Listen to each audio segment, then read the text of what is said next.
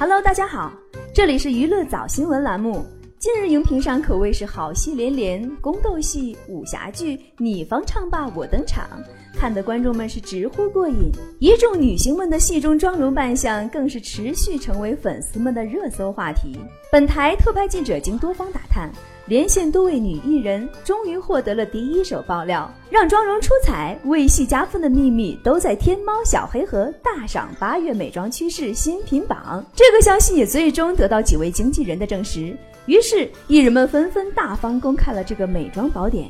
兰蔻持妆粉底棒打造清纯白莲花的白甜女主，纪梵希禁忌之吻奇光唇蜜打造腹黑妖艳女 boss。更多彩妆八卦，明星口红同款。就在天猫小黑盒新品大赏八月榜单。以上新闻纯属虚构，如有雷同，请以天猫小黑盒新品榜单为准。本节目由天猫小黑盒新品大赏冠名播出。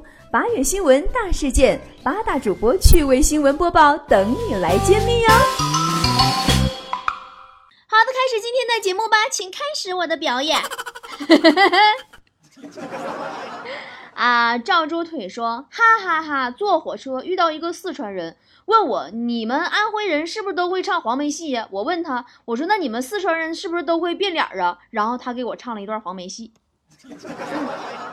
没办法，我输了。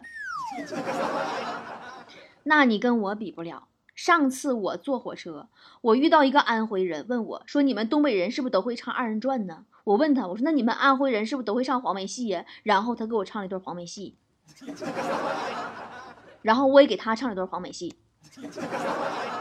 我考状元不为把名显，我考状元不为做高官，为了多情的李公子，夫妻恩爱花好月儿圆呐。然后我又给他唱了段二人转。猪八戒耶，噔噔滴噔哒哩噔滴噔滴噔哒哩噔滴噔滴噔噔，笑盈盈啊，哎哎哎哎呀，噔哒滴噔哒滴噔滴噔滴噔哒哩噔哩，他他完他说你换一个，然后我说不行，我必须唱完，他要我背起哎哎哎哎呀哈，那个女儿花容。然后我又给他唱了一段京剧：驸马爷金钱看端详，上写着秦香莲那三十二岁那转个当朝驸马郎。然后我给他唱段又又唱段京剧：梨花开春带雨。然后我给他唱段评戏：我的软妈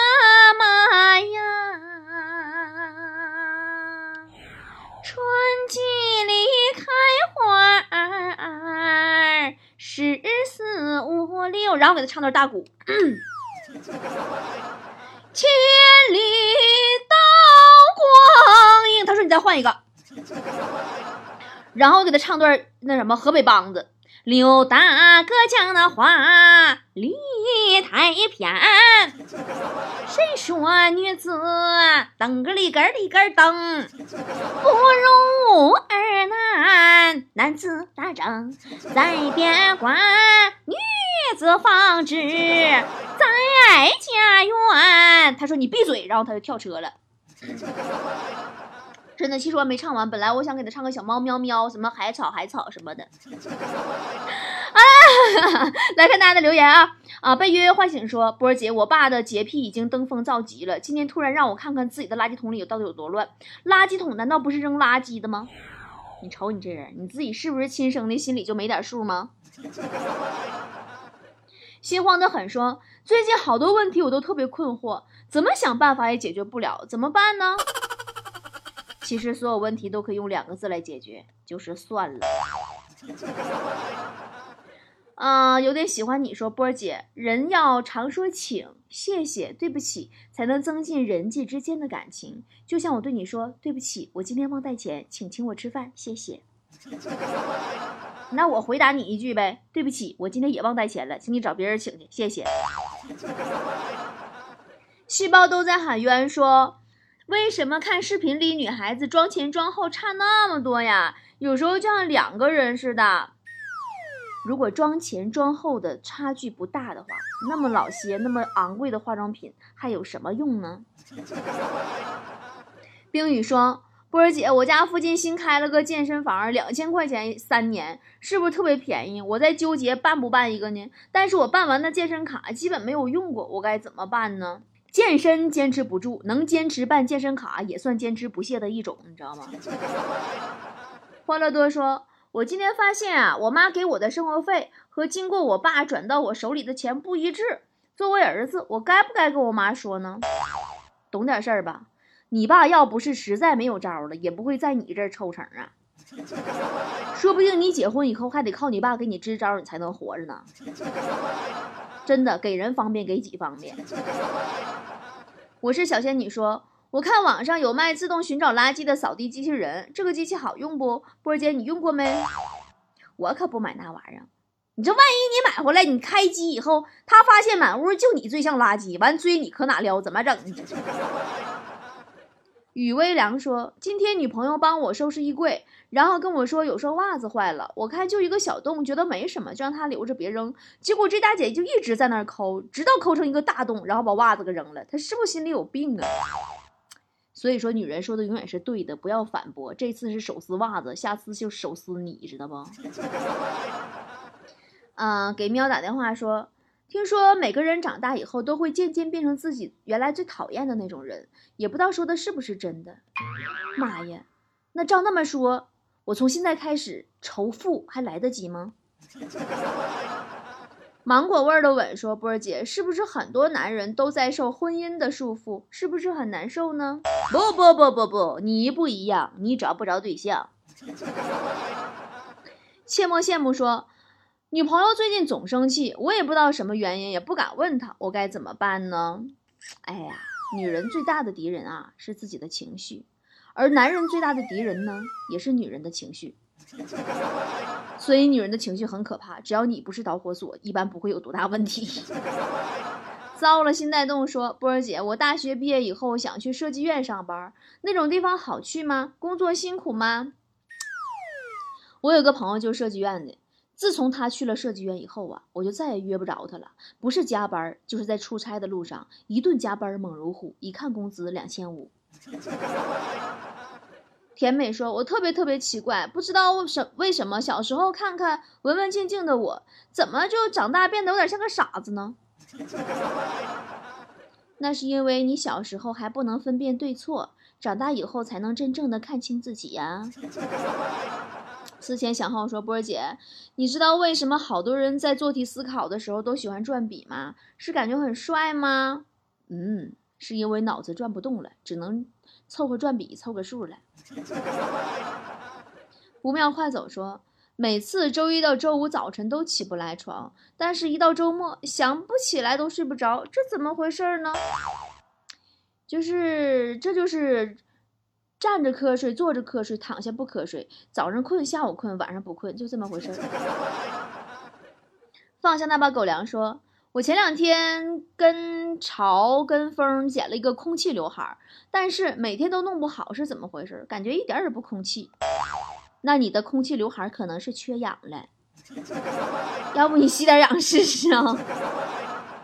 北斗星说：“我把我喜欢的女孩微信加上了，以后就可以天天关注她的朋友圈了。但是波儿姐看见她发朋友圈，我点赞会不会引起她的注意呢？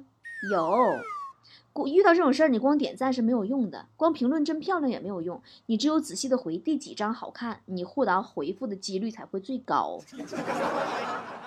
还信我吗？说波儿姐，我有个朋友跟我借钱，跟我关系还不错，我应不应该借给他呢？借他以后，他是不是会记住我曾经帮助过他呢？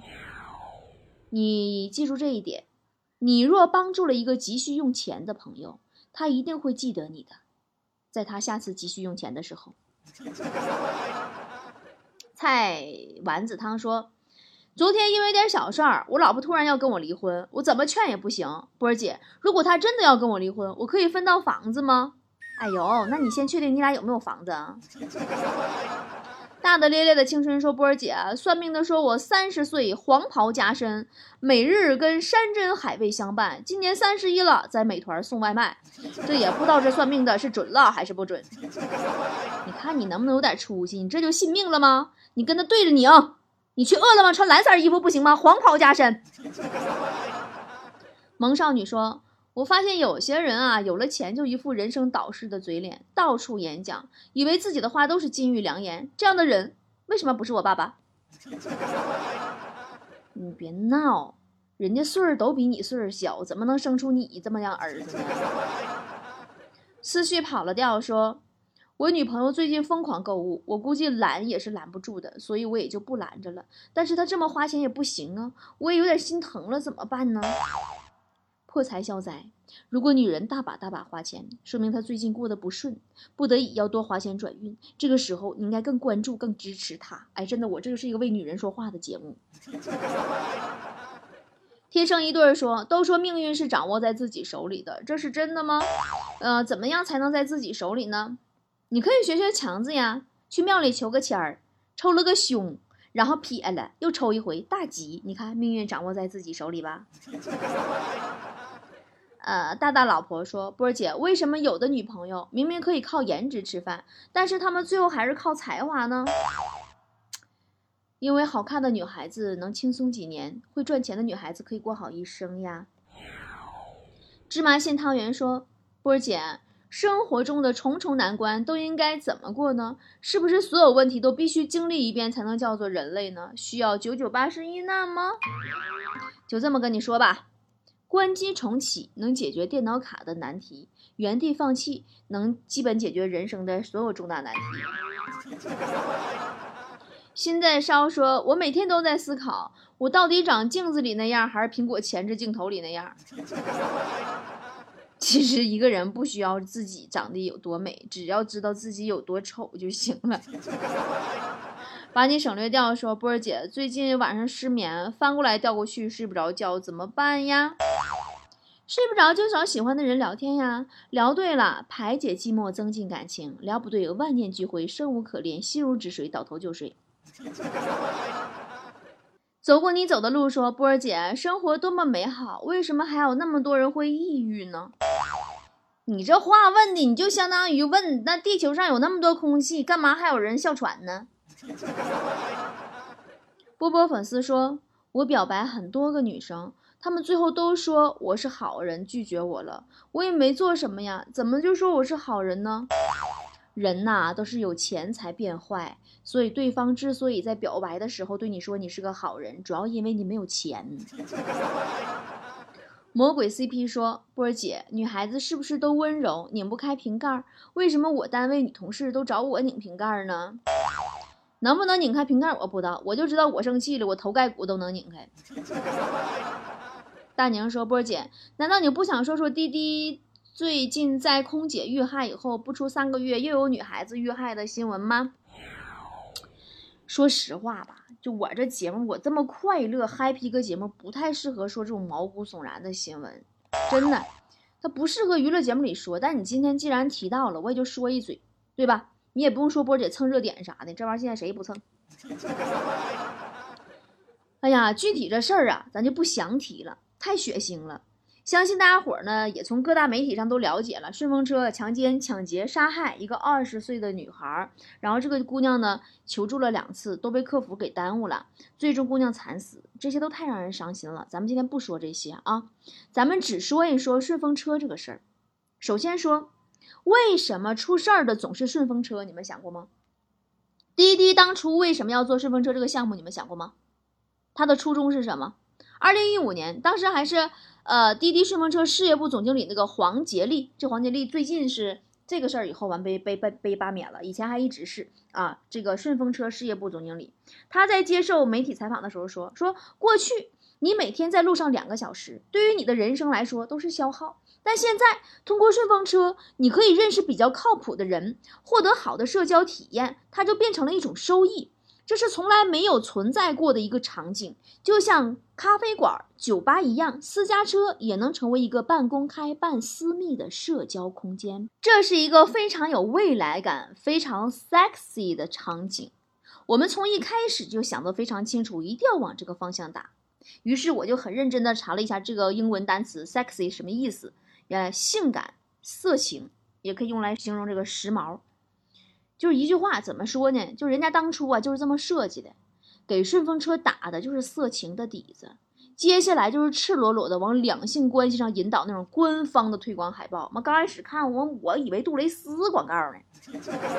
我们约会吧，七夕顺风车，十分钟换一辈子。当你打开车门，焦躁一秒变娇羞，突然觉得单身一直都是在等你。湿了吗？硬了吗？紧了吗？滴滴一下，什么玩意儿？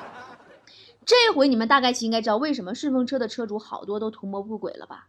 人家是在顺应你滴滴的你这个宣传号召呀，对吧？那么很多人好奇了，说这滴滴是不是在作死呀？为什么要这么作呀？很简单啊，他为了钱呢。黄建立说，作为 C to C 平台，那么顺风车要实现这个乘客和车主两端的平衡。他说什么平衡呢？就是乘客和车主的数量要差不多。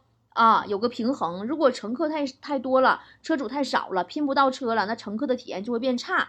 那如果呢，这个啊车主太多了，乘客太少了，那这个这个车主的体验也会变差。那么后来我们发现，真的发现不平衡了，怎么了？这个乘客多了，司机少了，那怎么办？用性来吸引，这就是他们做的。他们吸引了很多司机过来。我们做互联网都知道，互联网三大永远热度不倒的点就是性、暴力、金钱，人性最底层需求。阿里曾经也掉过这个坑，支付宝当时为了做社交，曾经推出过那个校园日记嘛，被那王思聪讽刺为是啊 O to O 卖卖淫。后来网络评论非常不好，阿里就放弃了。但是滴滴人家不放弃呀，人家死不悔改，前赴后继呀。甚至还给顺风车司机提供筛选女乘客的，咱们不能说这么歪哈，筛选所有乘客的便利条件，就是给乘客贴标签。五月份的空姐遇害过后就被扒出来，顺风车个人评价页面上很多猥琐的那种留言，什么美女下车时候丝袜容易走光，想想入非非啦，什么声音甜美呀，不化妆也漂亮呀，你这么是出来开车拉活赚钱来了吗？你这是出来捕猎来了吧？这就催生出了一批以骚扰甚至是以侵犯女性为目的的司机呀！滴滴不知道吗？他当然知道呀。当年在二零一六年的时候，深圳公安部门排查当地的网约车司机的时候，就发现八千名网约车这个司机当中，有吸毒前科的人员一千四百二十五名，肇事造祸精神病人员一名，重大刑事犯罪前科人员一千六百六十一名。这也就是说。这里面有百分之四十全是高危、高风险的人群，但是滴滴他能不知道吗？他不在乎呀，因为乘客多了，司机少了，要赚钱就要吸引司机加入，降低门槛，让心怀不轨的人进来也没关系，赚钱就好呀。我每次看到滴滴顺风车的官方海报，我都觉得无耻到想吐，你知道吗？还有一张鼓励司机给那个乘客贴标签的海报，现在想想太可怕了。什么不怕贴标签，就怕你不约，约你奶奶个头呀！没有这些标签，司机怎么会知道那个哪个女乘客是美女，哪个女乘客她的身材好呀？那个空姐遇害了，滴滴道歉、悬赏、整改，态度老诚恳了，关掉了那个贴标签的功能。可是没出三个月呢，滴滴顺风车偷偷修改了隐私机制，再一次出卖了乘客的个人信息，让犯罪分子又可以轻易的筛选到理想中的美女受害者。刚才提到那个顺风车事业部的总经理黄杰利和那个客服副总裁姓黄也姓黄，哎妈都姓黄的，他们怎么太黄了？叫黄金红都被罢免了。但其实我自己带团队，我做企业知道，你罢免几个高管有什么用呀？罪魁祸首不还得是你企业的领头人，你创始人吗？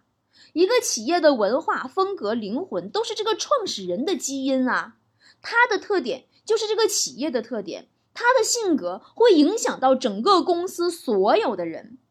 你还在整改期，你都能顶风作案呢？这怎么可能是你一两个总经理你就可以就那么胆儿大，那么拍板决定的？偷偷修改隐私条款，你借他俩胆他也不敢呀，对吧？这个企业的基因里充满了野蛮和胆大妄为，肆无忌惮。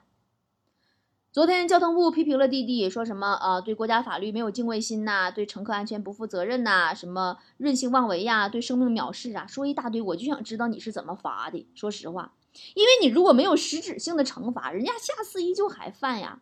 还有就是，如果惩罚和人家收益不对等，你罚的轻，人家收入的多，那你就鼓励人家可以继续的更加肆无忌惮，大不了罚款就好了。一九七二年，轰动美国的福特汽车案件，一个十三岁小孩因为坐那个福特汽车。以后福特汽车的那个设计错误了，然后被大面积烧伤。后来发现这个错误是福特汽车故意的，因为要修复这个错误要花好多钱，每辆车要增加十亿美元的成本。然后他们这个福特公司就算了个账，按照往年平均事故数量和人均的赔偿金额，每死一个人赔二十万美元，每烧伤一个赔六点七万美元。对比一下，你要是给所有车都安装一个安全的这个装置，花费得是一亿三千五百万美元。那如果放任不管，最大的赔偿金也就是四千九百五十多万美元。他们选择了省钱，这一下就激怒了陪审团了，给福特公司开出了一点二五亿美元的天价赔偿，这是正常单人死亡的赔偿金额的六百多倍。其实人类的本性都有不堪的一面，但是美国的法律通过加倍的处罚，它遏制了不堪的贪婪。今天的滴滴不就和四十多年前的那个福特一模一样吗？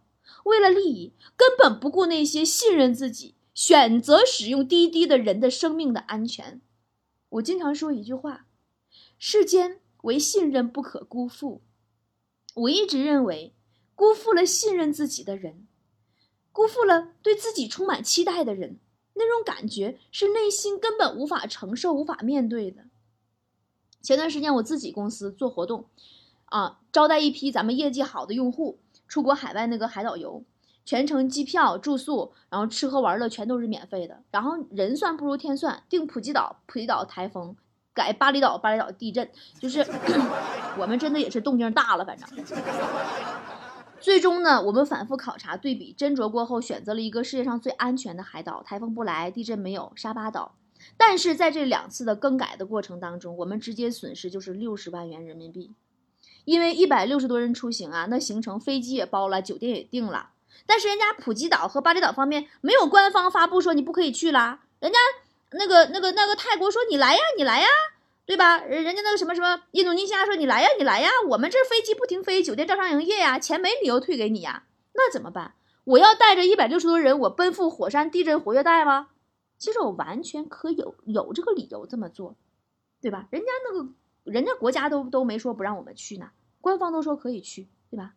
但是我们没有，因为我们肩负的是一百六十多人对我们的信任，是对我这个公司创始人的信任。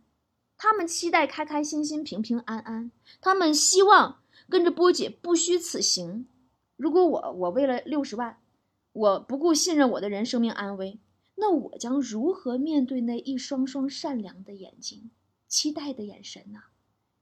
你别说六十万了，六百万也不能合计。老辈儿说：“钱不常花，人常在呀，对吧？”我说这些不是我想彰显自己多么伟大，我就是想不明白。你说，就算我这样一个小主播、小网红，我做那个企业，我都明白是选择利益还是选择尊重生命。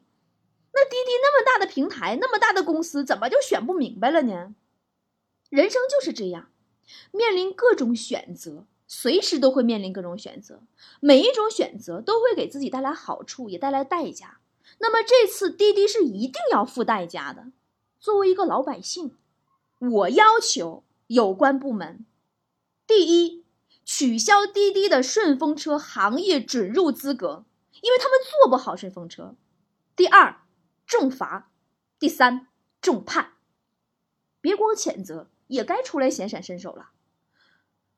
还有就是，网约车平台不光只有滴滴一个，反正我是卸载滴滴，用优步、神州和易到了。今天就这样吧。明天见。这几天啊，自从电脑丢了以后，一直没怎么更新节目。又出了趟国，去趟沙巴岛，给大家踩点儿。呃，开始要给大家补更节目了。明天、后天都有节目，我们节目里见喽，拜拜。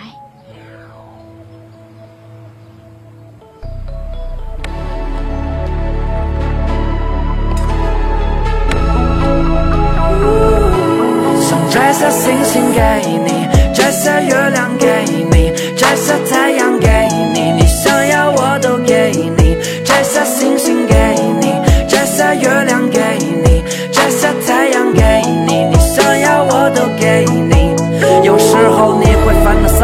丧气，满脑想着放弃，让我无法放心，girl。总爱胡思乱想，说我有所隐藏，让你感到伤心，girl。明明那么了解彼此，却还一次一次产生误会，但无法放开一直紧扣的双手，抚平伤口，因为相信，girl。或许是以前都拥有过，现在更珍惜；或许是以前都痛苦过，才不想分心。没有半点做作，没有半点虚伪，只要耐心体会，你我相互依偎，相互意会，感受心扉，感这难能可贵的机会。我不会像任何人一样对待你，我用我自己的方式用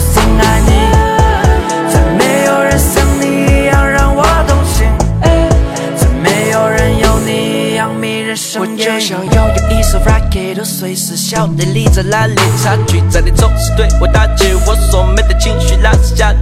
呃，去了每个地方截图定位，跟我一起共同进退。对不起，我总是跟你顶嘴，导致每次都不能够去应对。Oh wait，感受是分了合，